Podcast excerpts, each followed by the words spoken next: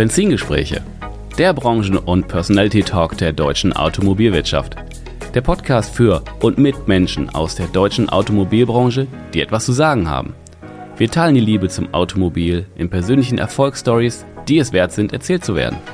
Es geht um neue und verschiedene Blickwinkel auf die Autobranche und persönliche Meinung zukünftiger Geschäftsmodelle und Mobilitätskonzepte. Vom prüfenden Blick in den Rückspiegel bis zur spannenden Aussicht mit Fernlicht in die mobile Zukunft. Ich bin Tim Klötzing, Experte der deutschen Autobranche, Content Creator und freier Automarketing-Berater.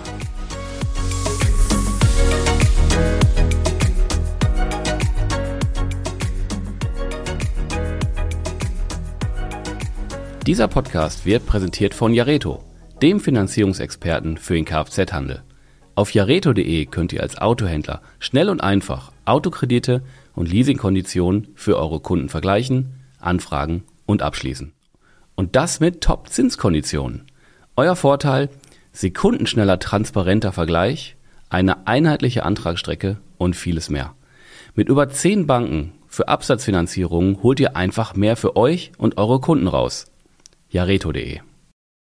Herzlich willkommen zurück bei meinem Podcast Benzingespräche und heute herzlich willkommen Benjamin Keller, Global Client Partner Automotive and Mobility bei Meta. Hallo Ben. Hi Tim.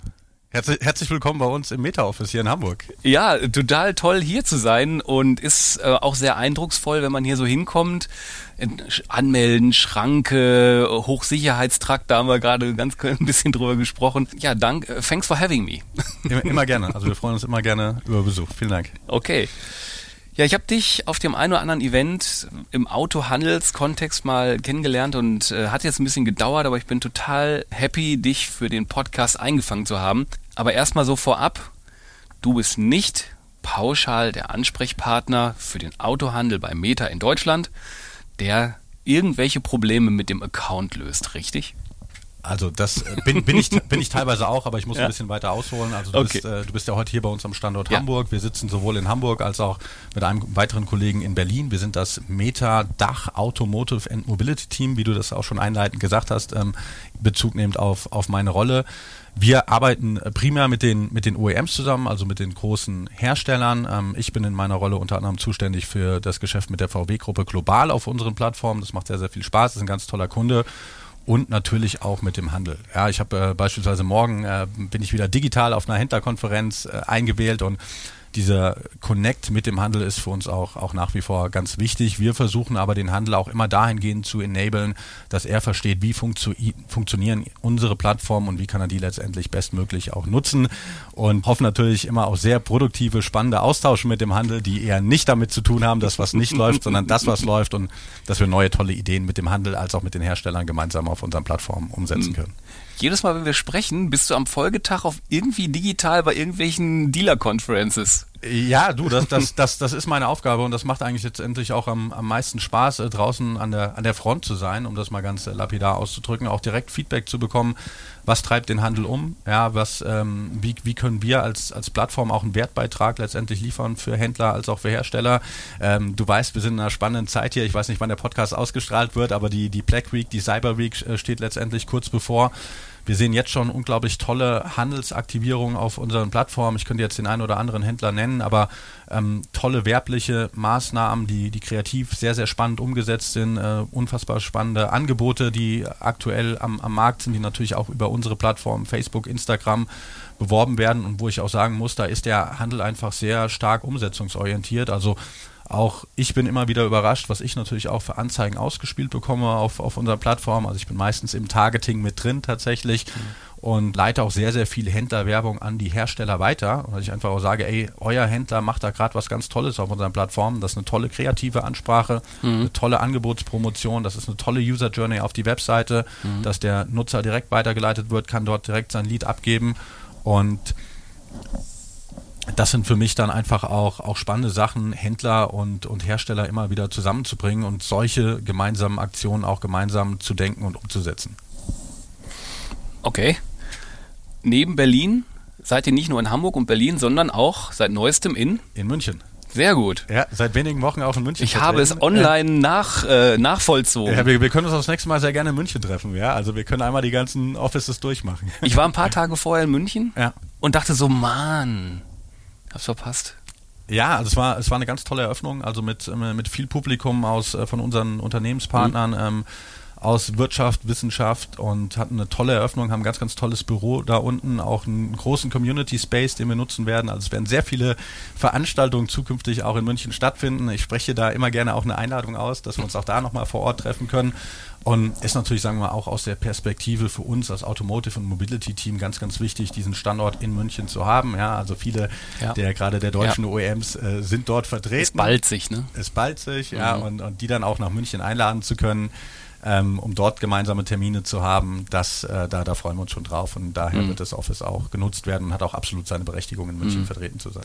Viele neue asiatische OEMs landen auch äh, erstaunlicherweise in München. Ja. Und ich habe mal mit jemandem gesprochen, der äh, einen chinesischen OEM in Deutschland den Markteintritt begleitet. Und da haben wir genau darüber gesprochen. Und er sagte, in China ist halt Bayern und dann München bekannt als Deutschland. Das ist ein bisschen kurios und daher geht es nach München. Ja, also ich, ich kann sicherlich auch aus unserer Perspektive sagen, München ist für uns einfach auch ganz wichtig. Ja, also da, da ist eine, eine, eine tolle Hochschullandschaft, also mit der TUM, mit der LMU unfassbar viel Talent, was für uns als Company einfach auch spannend ist. Ja, gerade wenn wir uns auch in neue technologische Felder bewegen. Also das ganze Thema Metaverse AI wird bei uns auch ganz stark aus München herausgetrieben. Äh, man kann da auf einen tollen Talentpool zurückgreifen, ein unfassbar lebhaftes ähm, Unter Unternehmertum, ja, von alteingesessenen großen Industrieplayern, die, die da schon sind. Ja, wir wissen, welche große OEM München sein Zuhause nennt. Ähm, eine ganz lebhafte Startup-Szene. Muss man sagen, dass da München einfach sehr, sehr viel mhm. richtig macht. Und natürlich, ähm, ob es neue OEMs oder chinesische Importer sind, wenn man es so bezeichnen möchte, als auch die großen Tech-Companies, die letztendlich alle am Standort München sind. Mhm. Äh, es hat absolut seine Berechtigung, da zu sein. Und mhm. wir freuen uns, Teil dieser Mini-Community jetzt, jetzt zu sein und, Schön. Und, und dort eben auch unseren Fußabdruck hinterlassen zu können. Okay. Wir gucken ja immer erstmal so ein bisschen Blick in den Rückspiegel und da geht es so ein bisschen um den Werdegang von dir. Baujahr 84. Bist gebürtig aus der Elvis-Stadt Friedberg in Hessen und lebst in Hamburg. 2011 bis 2014 Key Accounter L'Oreal. 2014 bis 2016 Senior Account Manager bei Google. Und seit 2016 inzwischen bist du hier bei Meta auf verschiedenen Positionen wie Client Solution Manager Automotive, Client Partner Automotive, Global Client Lead Automotive und ja, seit diesem Jahr halt auch ähm, Client Partner Automotive Mobility. Jetzt bist du, wenn man das so mit dem, mit dem Online-Game so sieht, seit gut zehn Jahren bei zwei großen Playern unterwegs und ja, bei, bei Meta in den Funktionen steht auch immer Automotive dabei. Mhm. Wie kam es bei dir zu der digitalen Ausrichtung auf der einen Seite und auf der anderen Seite so dieser Schwerpunkt Automotive? Zufall? Ist tatsächlich Zufall gewesen, ja. Ich äh, musste auch ein bisschen oh, weiter, okay. weiter zu ausholen. Also damals dieser Weg von L'Oreal zu Google. Ähm, Google hatte mich angeschrieben. Ich fand das total faszinierend. Ich habe deren Geschäftsmodell ehrlicherweise gar nicht verstanden. Habe aber gesagt oder ich wusste, dass dieser Bewerbungsprozess bei Google sehr herausfordernd ist. Dieser Challenge will ich mich stellen. Und dann ähm, nach sehr, sehr vielen Interviews hieß es, ja, wir würden dich gerne einstellen. Dann habe ich gedacht, wow, das, das mache ich. Und dann kam ich am ersten Tag an bei Google und dann hieß es auch erst, ja, heute erfahrt ihr denn, in welchem Team ihr seid. Ja, also ich hatte den Job bei Google sicher. Und dann hieß es, ähm, Ben, du bist Teil des Automotive-Teams und ich fand das klang ganz, ganz spannend. Und dann haben sie gesagt, wow, du, du hast das große Privileg, hier mit den Automobilmarken zusammenzuarbeiten, die letztendlich von Google-Seite zu beraten, was sie werblich auf den Google-Plattformen äh, letztendlich machen können. Und äh, das hat das zusammengebracht. Tech auf der einen Seite und Google auf der anderen Seite. Das zieht sich jetzt seit zehn Jahren durch. Ähm, es, es macht jedes Jahr aufs Neue Spaß. Also auch jetzt, wenn ich in Richtung 2024 gucke beispielsweise, es ist eine Industrie, die unter großer Transformation steht. Ähm, aktuell sicherlich auch in einem makroökonomischen, sehr herausfordernden Umfeld sich, sich bewegt, ja. ähm, und, und das mitzubegleiten, einfach auch zu zeigen, welchen Wertbeitrag natürlich jetzt unter der Perspektive Meta kann man leisten, um diese Industrie weiter voranzubringen oder seine individuellen Kunden, die man betreut. Das macht, macht unglaublich viel Spaß. Und wenn ich jetzt zurückblicke, wir bei Meta sagen immer, wir feiern den Metaversary. Ich habe jetzt sieben Jahre Meta hinter bei mir, äh, hinter mir. Und wie sich auch unsere Beratungsleistung einfach deutlich verbreitert hat. Also wir diskutieren natürlich immer noch primär darum, was kann man auf Facebook und Instagram als OEM, als Händler tun, um abverkaufsfördernde Maßnahmen umzusetzen, ja, um die, das neue Auto, den neuen Facelift letztendlich zu promoten, aber auch das ganze Thema Metaverse, immersive Technologien, welche Rolle spielen die denn? Einerseits im Marketing, aber vielleicht auch im Auto oder entlang der gesamten automobilen Wertschöpfungskette oder das ganze Thema AI, wo wir, glaube ich, auch sehr, sehr spannende Entwicklungen haben, wo man sagen muss, AI ist ins Frontend gekommen, ja, dieser aktive Austausch, dieses aktive Exposure zu AI, welche Rolle wird, wird das letztendlich spielen? Und die, die Breite der Themen, das hat unglaublich zugenommen. Ähm, wir sind da sicherlich deutlich über die Marketingdisziplin hinausgegangen und das mit der Automobilindustrie zu diskutieren, äh, das macht unglaublich viel Spaß und äh, daher ähm, auch im siebten Jahr oder im zehnten Jahr gesamtgerechnet mit Google ähm, bin ich total happy und, und ja. jedes Jahr aufs Neue motiviert. Ist denn, spielt das Automobil bei dir vielleicht auch in, in deinem Leben irgendwie eine besondere Rolle oder ähm, ist es vielleicht eher das Interesse an einer sich veränderten Mobilität oder, oder warst du schon bei ja. Guy oder was auch immer? Also ich würde würd auch sagen, ich habe da eine persönliche Evolution durchlaufen. Ja, also das Auto im individuellen Eigentum, das ist bei mir nicht mehr der Fall. Ja, ich muss aber natürlich auch die Gesamtsituation in Betracht ziehen. Ich wohne hier in Hamburg. Hamburg ist eine Stadt, die unglaublich viele Mobilitätskonzepte einfach auch anbietet. Und diese Möglichkeit zu haben, eigentlich zu sagen, naja, ich gönne mir ein individuelles Mobilitätsbudget und basierend auf meinem meinen persönlichen Erfordernissen ähm, öffne ich die App, die mir in dem Moment das beste Mobilitätsangebot liefert. Ähm, das ist schon sehr, sehr spannend und das muss ich einfach auch sagen, das ist jetzt, sagen wir mal, für jemanden wie mich, der hier in einer Großstadt wohnt, auch, auch sehr zentral und der, der dadurch abrücken kann vom Auto als einzigen Mobilitätstreiber oder Mobilitätsgut und eine unglaubliche Bandbreite an individueller Mobilität sich abrufen kann, ähm, für mich gerade sehr, sehr spannend und die richtige Mobilitätslösung. Mhm. Jetzt bin ich auch mal wieder in Hamburg und bin mal wieder auch stadtkernnah untergebracht und ich hatte gestern Abend den hegen Traum, mein Auto nicht in der äh, sehr teuren Tiefgarage abzustellen. Ja, keine Chance, ne? Also wirklich keine Chance. Und dass man da, wenn man in, in so urban halt äh, unterwegs ist, dass man ja. sagt, mein mein Autobudget ist mein Mobilitätsbudget, genau. kann ich letzte Mal, wo wir gesprochen haben in, in der Vorbereitung, habe ich noch so musste ich ein bisschen drüber nachdenken, ja. aber jetzt, wo ich auch hier in Hamburg bin, ein totaler Proof of Concept auf jeden Fall. Ähm, aber ich weiß, dass du auch ein Herzchen für Autos hast. Was war es denn bei dir? Also mein, mein, ich, ich kann dir mal erzählen, quasi, du sagst ja auch äh, Blick in den, in den Rückspiegel. Mein, ja. mein erstes Auto war ein, ein VW Beetle. Ich war schon immer sehr, sehr loyal gegenüber dem VW-Konzern, muss ich sagen. Und mein letztes Auto, da ging auch sehr Grüße viel, gehen raus. Da, da, ging auch sehr viel Liebe und Geld rein tatsächlich. Ähm, das war ein, ein Audi TT, zweite Baureihe, also 8J. Ähm, ja, wie soll man das sagen? Ne? Tiefer, lauter, breiter hat, hat sehr, sehr viel Spaß gemacht, aber war dann irgendwie auch für die Stadt vielleicht nicht mehr ganz so ideal und dann habe ich mich äh, schweren Herzens davon getrennt. Ähm, mhm. Fand auch den Prozess der Trennung von dem Auto sehr, sehr spannend. Ähm, hatte das dann ähm, zu, zu einem der großen Anbieter gefahren, die hat mir nach einer halben Stunde ein Angebot gegeben und äh, nach einer Stunde war das Auto weg. Ja. Also auch, auch das zu sehen, ne? Autokauf, mhm. Autoverkauf, wie funktioniert das heute und die, die Bandbreite der Möglichkeiten, auch wenn man das unter die Headline Mobilität subsumiert, äh, sind schon sehr, sehr spannende Dinge, mhm. die da einfach passieren. Mhm. Du bist also hier eher der Ansprechpartner auf der OEM-Seite. Ich habe es so ein bisschen Bigger Business genannt. Kannst du mal so ein bisschen beschreiben, was dein Daily Business da so ist?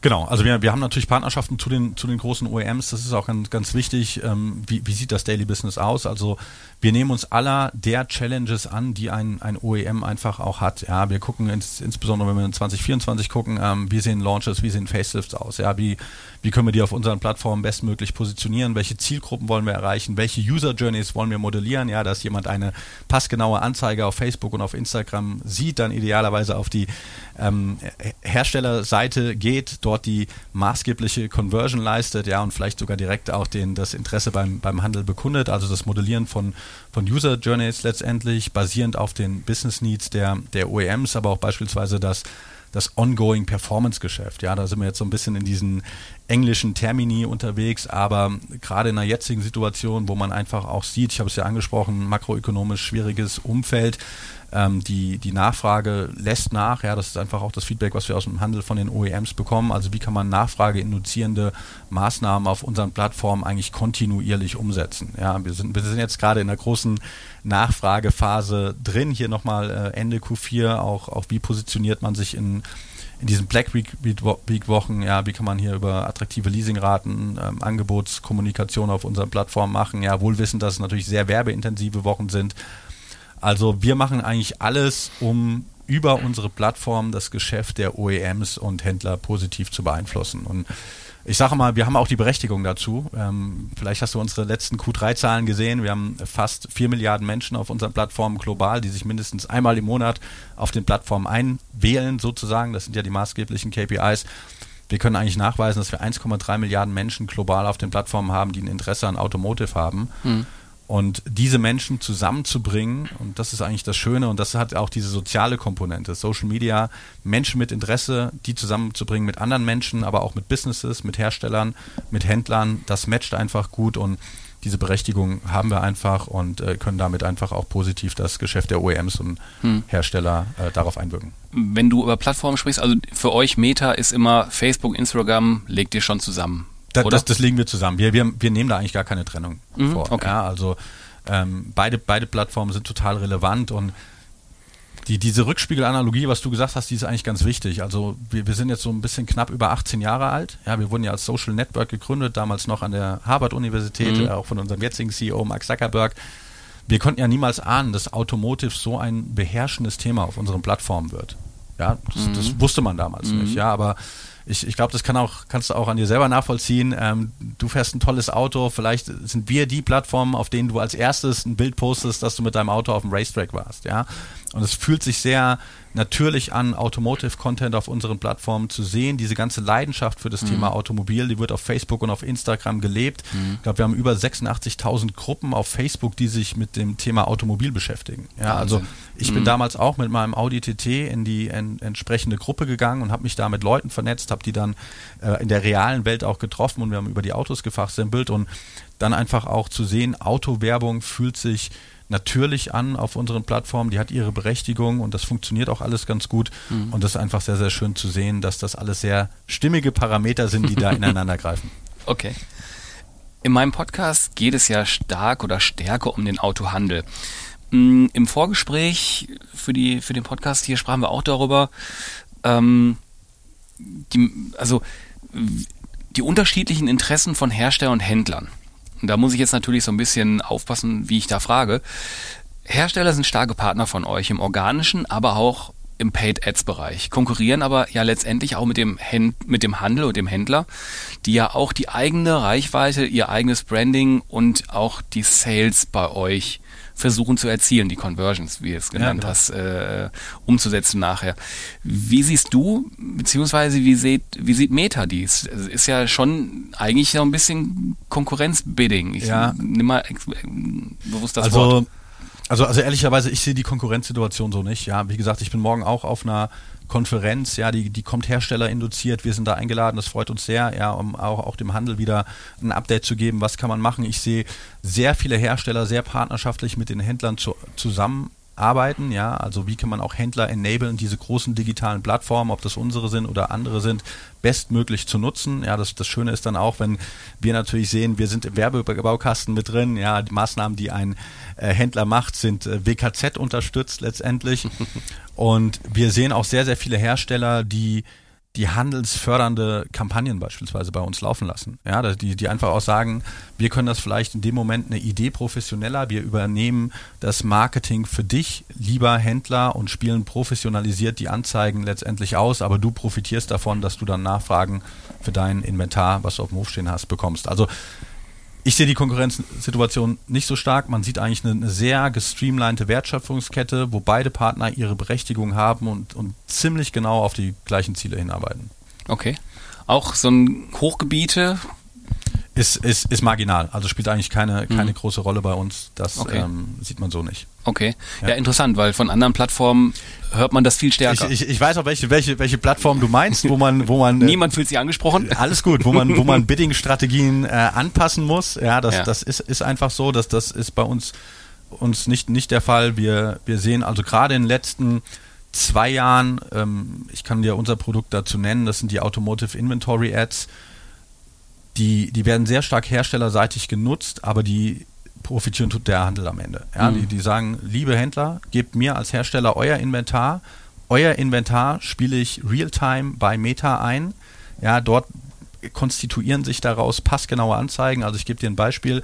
Wenn wir jetzt denken, die, wir sollten dir eine Automotive Inventory Anzeige ausspielen, ja, und du bist im Ruhrgebiet, wir identifizieren dich, du bist ähm, für einen SUV in Market. Dann bekommst du von dem Hersteller eine Automotive Inventory Ad ausgespielt mit verfügbaren SUVs um deinen Standort drumherum. Aufgesetzt hat das der Hersteller, aber wenn du dann natürlich auf die Anzeige klickst und machst dann den den Händler-Visit oder den Reach-out zum Händler, ja, profitiert der Händler davon. Und das ist für mich eigentlich das, was man sagt, da ist eine konkurrente Wertschöpfungskette, wo beide Partner auf das gleiche Ziel letztendlich hinarbeiten. Und dieses partnerschaftliche Zusammenarbeiten ist das, was ich zumindest aus meiner Rolle deutlich stärker mhm. wahrnehme, was unsere Plattform angeht. Mhm. Wobei wir da natürlich in den nächsten Jahren bei verschiedenen Marken natürlich auf ein etwas differenzierten Markt mit dem Agenturvertrieb kommen, ja. weil der Neuwagen halt bei den OEMs, bei den Herstellern ja. läuft und nicht mehr beim Handel. Und ähm, ich habe gerade auch so, so überlegt, ob das nicht in Zukunft, die Diskussion ist schon da. Also mit ein paar Händlern, mit denen ich zusammenarbeite, habe ich durchaus Diskussionen, wie sieht das Marketing ab nächstem Jahr schon aus, je nach Marke. Ja. Weil die Denke, den Neuwagen als Händler nicht mehr zu bewerben, das haben die noch nicht im Kopf. Ja. Das ist ganz, ganz komisch, weil du hast immer vier Säulen. Neuwagen, Gebrauchtwagen, ähm, Service, Teile und im Zweifel noch After Sales irgendwas, ja. also fünf.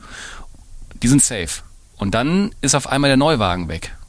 Das ist noch, da passiert was da, da wird was passieren und ich, wir, wir sehen ja, dass, dass diese Diskussionen an Intensität durch, deutlich zugenommen haben. Ja, ich kann ja auch jetzt sagen, aber es gilt, glaube ich, für die ganzen anderen Plattformen. Wir sind jetzt natürlich auch in den, in den Jahresgesprächen mit den, mit den großen OEMs. Wir diskutieren Strategie 2024 und gerade das Zusammenspiel Hersteller und Händler und welchen Einfluss das dann auch auf Werbemaßnahmen hat, im konkreten Fall Neuwagen, ähm, unter neuen Vertriebsmodellen.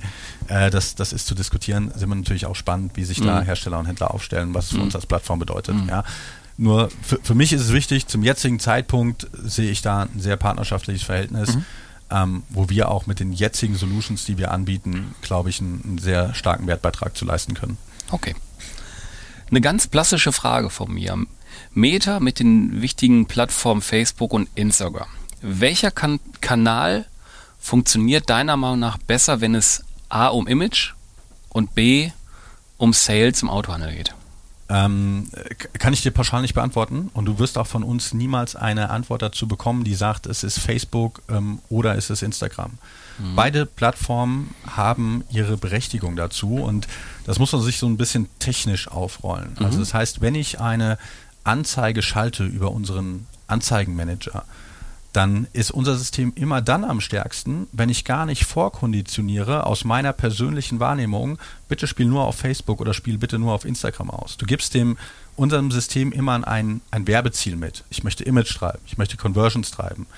Aber ich determiniere nicht, ob das besser über Facebook und über Instagram gelingt. Unser Algorithmus oder unsere Werbe-AI sozusagen, die sucht sich die Plattform aus, wo es am besten funktioniert. Und vielleicht ist es für den einen Hersteller, sehe ich nachher in der Ausspielung meiner Anzeigen, ich bin überproportional stark auf Facebook, der andere überproportional auf Instagram, aber das Werbeziel wurde erreicht, mhm. ohne dass wir durch unsere humane ähm, oder durch unser, unser menschliches Denken dem System vorkonditionieren, bitte spiel zu so und so viel Anteilen auf der Plattform aus.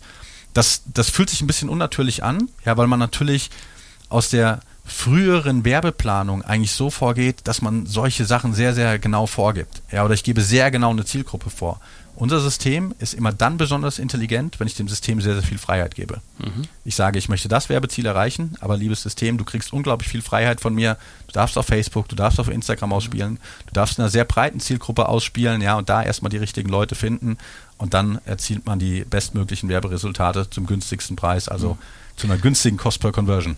Hat so ein bisschen den äh, programmatischen oder Programmatic Advertising Ansatz, empfinde ich gerade so.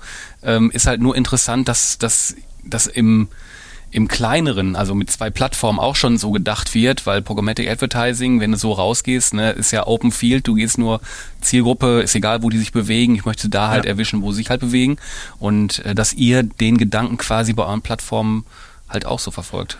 Gen genau, es ist ein wichtiger Gedanke. Ja, mhm. den, den, muss man auch, glaube ich, da draußen absolut nochmal erklären, weil ich auch andere Einstellungen vornehmen mhm. kann. Also ich erlaube es eigentlich im Anzeigenmanager noch, noch sehr ähm, die, die, die Einstellung vorzunehmen, dass ich etwas vorab determiniere. Aber eigentlich muss ich einen anderen Weg gehen. Ich muss darauf vertrauen, dass dieses System, diese Werbe-AI so intelligent ist, mein Werbeziel zu erreichen mit dem größtmöglichen Freiheitsgrad, den ich dieser Werbe-AI letztendlich geben kann. Mhm. Okay, habe ich jetzt nicht so die richtige Antwort rauskitzeln können, aber ist in Ordnung. Ähm, so ist die Antwort eben. Ne? Vertrau ne? mir da, ja, das, das ist, ähm, das, das, muss man lernen, aber da, ja. dafür sind wir ja auch als, als Teams letztendlich ja, da, gemeinsam genau. diese neuen Werbeparadigmen umzusetzen. Und mhm. ich glaube, das ist, äh, also ich, ich liebe diese Rückspiegelanalogie. ähm, Marketing äh, auf digitalen Kanälen 2020 und 2023, 2024, das, das sind radikale Unterschiede. Mhm. Ja, und das macht es einfach auch für mich so so spannend im Digital Advertisement zu arbeiten, weil mit einem Technologiestand und Wissensstand von 2020 mache ich eigentlich kein professionelles Marketing mehr auf digitalen Kanälen. Ja, das sind neue Infrastrukturen, das sind Integrationen, äh, ich muss APIs bauen, ich muss ähm, relativ einfaches Beispiel, ja, ich muss, muss meinen Bestand beispielsweise an eine, an eine Plattform übermitteln, ja, voll integriert. Ich brauche keine manuelle Anzeige mehr aufsetzen für dieses eine Modell, sondern Anzeigen bauen sich selbstständig zusammen aus einem Bestand, den ich übermittle und zeigen die passgenaue Anzeige der individuellen Person, die auf der Plattform erreicht wird. Und äh, das sind neue Werbeparadigmen, die muss man umsetzen, da muss man mhm. auch drauf vertrauen können, da muss man auch einen Test-and-Learn-Ansatz haben, ja, sowas sowas Neues zu testen, immer gegenüber dem alten Ansatz und dann eigentlich zu gucken, outperformt dieser neue Ansatz, das ist mein, mein altes Paradigma. Mhm. Und ähm, so sind wir arbeitstechnisch unterwegs und, und, das mit starken Partnern gemeinsam zu machen, die auch diese Denke verinnerlicht haben, das macht unglaublich viel Spaß. Und jetzt vielleicht mhm. nochmal letzter Satz dazu. Da ist auch oftmals der Autohandel sehr entscheidungsfreudig, ja, weil die einfach auch wissen, äh, es macht Sinn, mich neuen Gegebenheiten anzupassen. Ich kann sehr schnell neue Sachen umsetzen daher ist der Handel auch für solche Sachen immer ein starker Partner. Starker Partner, aber ich habe immer das Gefühl, dass sie so ein paar Jahre hinterher schwimmen. Sehe ich, seh ich nicht so. Echt also nicht? Der, der Autohandel, ich, ich meine, es gibt das eine Extrem und es gibt das andere Extrem. Mhm. Ja, also Hersteller sehe ich da anders. Die sind weiter vorne, finde ich. Also ich kann, ja, ich kann jetzt zehn Autohändler nennen, die, mhm. die eine hochprofessionelle Marketingabteilung haben, die einfach auch verstanden ja. haben, ich muss also Social Media Marketing, das ist eine professionelle Disziplin. Ja, ja, ich muss ja, professionelle Leute dafür heiern. Äh, sowohl auf der Content-Seite, du hast es angesprochen vorhin im Vorabgespräch, ich muss Leute heiern, die, ähm, die, die richtig die Formate bedienen können. Ja, ich muss Leute einstellen oder eine Agentur oder Freelancer, die das richtig technologisch aufsetzen können. Mhm. Und, und wenn das verstanden ist, und das haben mittlerweile sehr, sehr viele mhm. Händler verstanden, mhm. ähm, dann entsteht da ein hochprofessionalisiertes digitales Handelsmarketing raus ich sag mal so, in dem Kontext von dem Handel im, in der Gänze in Deutschland hast du halt, ne, die, ich sag mal, die Top 50. Ja. Und dann hast du aber auch noch eine Middle Something 100. Ja. Und darunter gibt es auch nochmal Something 1000. Und da ist natürlich auch viel äh, wenig los. Und aber das also ich, ich kann immer nur, nur sagen, ähm, das ist ja auch schön, dass man, dass man diese, diese Bandbreite letztendlich hat, ja. Mhm. Und ich sehe das auch immer auf den Händlerkonferenzen. Ähm, ich, ich glaube auch der Austausch untereinander, unter den Händlern, der hat deutlich zugenommen. Das stimmt, ja. Ähm, so früher hat mal jeder so sein Territorium abgesteckt und auf diesen Händlerkonferenzen einfach auch zu sehen, ey, da, da ist ein Händler, der, der hat sehr, sehr professionelle Strukturen für digitales Marketing. Andere Händler haben das vielleicht noch nicht. Und dieses gemeinsame Lernen voneinander. Ja, und da kommt ja auch wieder die Rolle des OEMs ja, Händler zusammenzubringen, eigene Konferenzen zu haben, externe Partner dazu einzuladen, ja, dass da so ein positives Momentum generiert wird. Ja, wir sprechen ja dann von Enablement und dann kann man voneinander lernen und es kommt letztendlich wieder allen zugute. Ja, mhm. also du siehst, wir, wir, wir auch aus unserer Perspektive, wir sind Social Network, immer sehr sozial. Äh, wir versuchen eigentlich die, die Macht der Gruppe irgendwie äh, zusammenzubringen und äh, ja. in den meisten Fällen gelingt uns das ganz gut. Ja. Automotive im Allgemeinen, das ist ja, wie du auch schon sagtest, eine, eine große und wichtige Branche für Meta. Entlang so der Wertschöpfungskette Automotive, was habt denn ihr da so alles äh, im Angebot? Plattformen, neue Entwicklungen, äh, AI, Metaverse? Genau, also wie, wie, du, wie du schon gesagt hast, also hättest du mich, hätten wir den Podcast vor, vor sieben oder vor fünf Jahren aufgezeichnet, ja, hätte ich gesagt, ey, das sind hier unsere Werbebausteine, die wir für die Automobilindustrie haben. Und da muss man auch dazu sagen, ähm, sehr, sehr viele Werbeformate bei uns sind auch auf den Needs der Automobilindustrie mit entstanden. Ja? Mhm. Thema Lead Ads, Automotive Inventory Ads, Automotive Model Ads. Ja? Mhm. Also da schwingt immer der Name Automotive mit. Das heißt, wir haben in dem Fall Werbeformate für die Needs der Automobilindustrie designt auf unseren Plattformen. Also zeigt auch nochmal, welchen Stellenwert die Industrie hat. Aber Du, wir diskutieren entlang der gesamten automobilen Wertschöpfungskette Einsatz immersiver Technologien. Ähm, ist die Automobilindustrie sicherlich eine der Industrien, die das am meisten nutzt. Äh, fängt im Designprozess an, dass sich Designer mittlerweile in virtuellen Räumen treffen und die ersten Designs der neuen Autos teilen. Ja, mhm. die treffen sich in, äh, über VR-Brillen. Der eine kann in den USA sitzen, der andere in Asien, der andere hier. Man muss sie nicht alle mehr einfliegen lassen. Man trifft sich in virtuellen Räumen, designt zusammen. Ähm, man hat in äh, viele Fabrikdesigns, die zunächst virtuell in Virtual Reality simuliert werden, bevor physisch die Fabrik angepasst wird. Ähm, in, in vielen Automobilfabriken haben auch viele Mitarbeiter schon Smart Classes letztendlich auf, ja, die einem helfen, das richtige Teil aus dem Regal zu nehmen. Mhm. Ähm, also massiv die Produktivität erhöhen. Viele Trainings finden in Virtual Reality statt, Verkaufstrainings beispielsweise. Ähm, das ist für uns einfach auch spannend zu sehen, wie werden diese Technologien in einer der maßgeblichen Industrien in Deutschland genutzt und mhm. können wir da über unsere Devices, wir haben die Quest 3 hier stehen beispielsweise, ja. auch einen Wertbeitrag liefern. Ähm, ganz, ganz tolle Sache, die wir mit äh, Cupra Deutschland und verschiedenen Partnern umgesetzt haben. Eine Mixed Reality Experience, wo ich den Cupra Born erleben kann. Ähm, Wäre jetzt, glaube ich, zu viel, das, das zu erklären, aber einfach, dass man es mal gehört hat. Aber jetzt auch das ganze, das ganze Thema AI, ein ganz spannendes Projekt für uns. Ähm, wir gibt verschiedene Developer, die unser Large Language Model, Lama 2 heißt das, nutzen. Ja, das ist ein Open Source Model, ähnlich wie ChatGPT, nur dass ich als Developer wirklich kostenlos nutzen kann. Die bauen darauf unterschiedliche AIs, also diskutieren gerade den Thema, das Thema ähm, AI Sales Bot und ähm, ich habe da die ersten Entwicklungen gesehen. Das heißt, du kannst dich de facto mit einer AI in normalen Gespräch auseinandersetzen. Ich würde sagen, die ähm, ist auf dem Level des stärksten äh, menschlichen Verkaufsberaters eines Händlers unterwegs. Mhm. Und da siehst du, was, was für Themen wir einfach auch haben gerade ne? Mhm. und was deutlich über das Thema äh, Werbung, in Anführungszeichen Marketing ähm, hinausgeht und was sich sehr gewandelt hat. Und das macht einfach auch Spaß, diese mhm. viel, viel mehr Anknüpfungspunkte mit der Industrie zu haben. Mit den Themen sind wir ja schon beinahe. Jetzt nehmen wir den Blick aus dem Rücklicht. Äh, aus dem Rückspiegel, meine ja. Güte, heute bin ich ja mal gut drauf. Also den Blick aus dem Rückspiegel und machen das Fernlicht an und gucken mal nach vorne, weil mit den Themen gucken wir eigentlich schon in die Zukunft, was du gerade so beschrieben hast. Mit äh, deinem starken digitalen und äh, Social Media Hintergrund, welche Rolle werden die sozialen Medien bei der Vermarktung von Fahrzeugen ähm, in Zukunft einnehmen? Also ich glaube, die, die spielen jetzt schon eine sehr, sehr große Rolle. Ja, und äh, wenn wir uns diesen gesamten Marketing-Funnel letztendlich angucken, also irgendwie oben angefangen mit Awareness, es kommt ein neues Modell, es kommt ein Facelift. Wir, wir haben eigentlich über sehr, sehr viele Werbewirkungsnachweise einfach auch gezeigt, dass unsere Plattformen da einen positiven Wertbeitrag haben können. Ja, dass ich äh, Fahrzeuge promoten kann, dass ich Marken positionieren kann, neue Markenwerte transportieren kann, ähm, dass ich, dass ich Autos oder die Verkaufsanbahnung ähm, in die, in die Wege, in die Wege leiten kann. Also ich glaube, die, die Rolle von, von Social Media und auch da gesprochen über unsere Plattform hinaus als, als Wertbeitrag, als Geschäftsbeitrag für Automotive, die, die wird einfach noch zunehmen, einfach auch mit der Tendenz, ähm, dass, dass ich immer mehr Zeit auf digitalen Kanälen letztendlich verbringen werde. Mhm. Und ich glaube, was man, es, es wird nochmal professionalisierter sein. Das mhm. ist ja auch dieses, was wir brauchen, dieses Co-Development mit der Industrie. Ja, wir sind ja auch bereit, in Solutions zu investieren, die auf die Needs der Industrie letztendlich ausgelegt sind. Automotive Inventory Ads, Automotive Model Ads, beispielsweise Lead Ads auf, auf unseren Plattformen. Und ich glaube, die großen Trends, wenn ich mal Richtung 2024 gucke, also das ganze Thema Creator Marketing, ja, dass ich mich auch als Marke davon löse, einen Markencontent zu promoten, ja, sondern dass ich credible Voices finde, ja, die für, für mich sprechen beispielsweise. Ähm, ich glaube, wir werden gerade auch in Deutschland sehen, dadurch, dass viele Marken, neue Marken in den Markt reinkommen, dass die die alten Marken auf, auf ihre Markenwerte zurückgehen, ja, auch das promoten werden, auch diese Sicherheit an die Verkäufer geben werden. Ähm, hey, wir sind schon 100 Jahre am Markt, da kommen ganz, ganz viele neue, ja, also vielleicht macht es Sinn, dich doch eher mit uns auseinanderzusetzen. Also das Thema Marke wird eine große Rolle spielen und äh, das Thema ongoing Verkaufsmaßnahmen nächstes Jahr. Ja.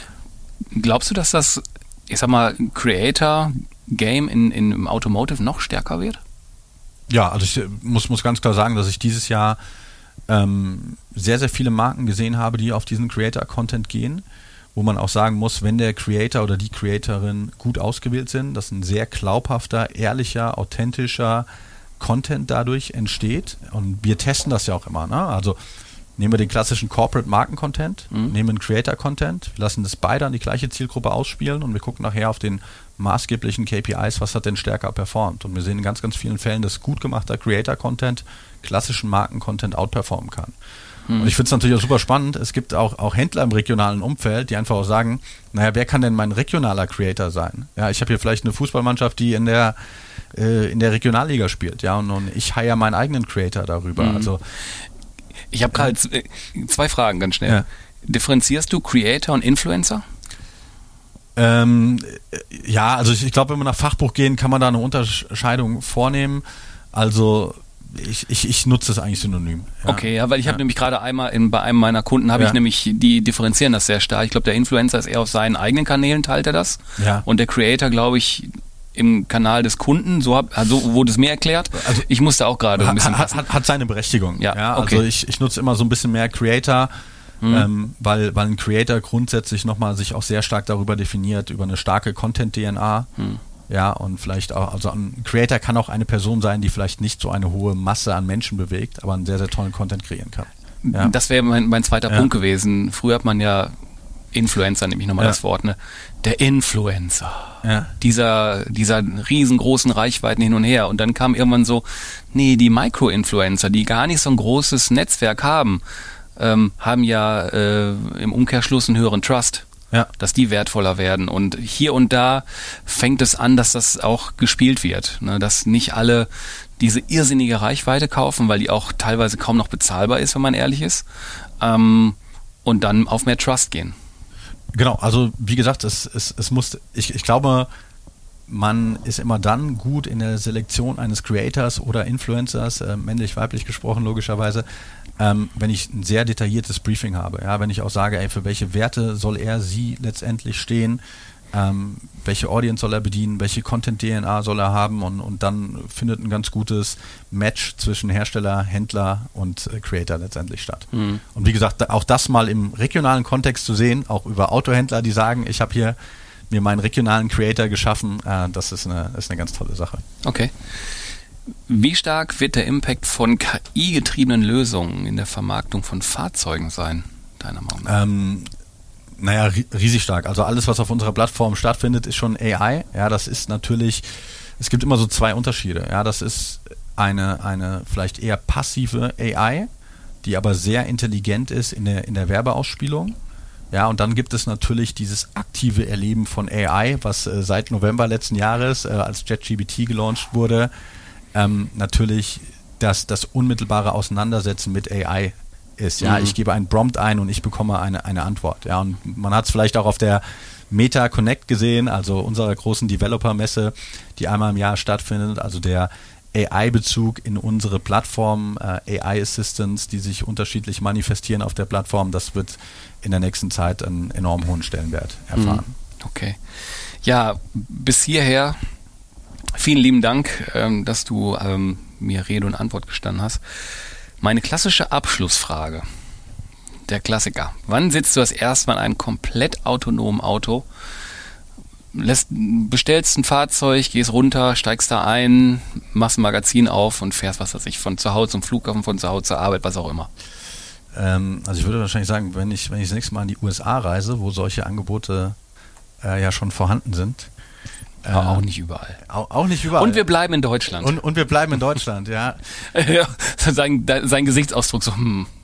Du, du ich, ich, ich, ich, kann, ich kann das nicht beziffern, aber ich glaube, man hat jetzt auch von, von äh, diversen OEMs, die wir sicherlich alle im Kopf haben, die, die ein hohes Maß an äh, Autonomie bereits im Auto haben, was natürlich noch nicht das zulässt, was du jetzt gerade gesagt hast, ja, dass ich mir vielleicht sogar ein VR-Headset aufsetze im Auto und sage, ey, fahr mich mal nach da und da.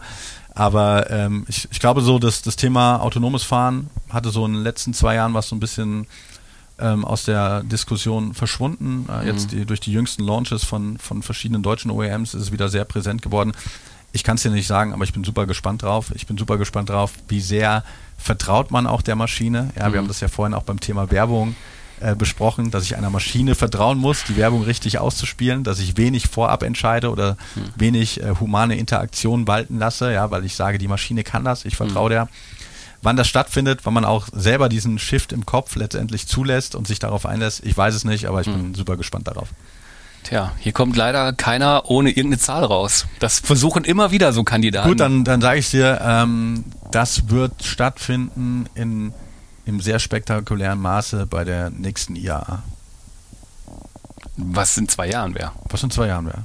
Okay, Ja. gucken wir uns das mal an. Genau. Ich würde sagen, wir treffen uns da. Da guck, gucken wir mal, Und dann gucken wir, recht steigen wir mal genau. irgendwo ein. Genau, gerne auch bei uns im Münchner Office. Ja, lassen wir uns mal autonom zum Office fahren. Ganz genau. Ja.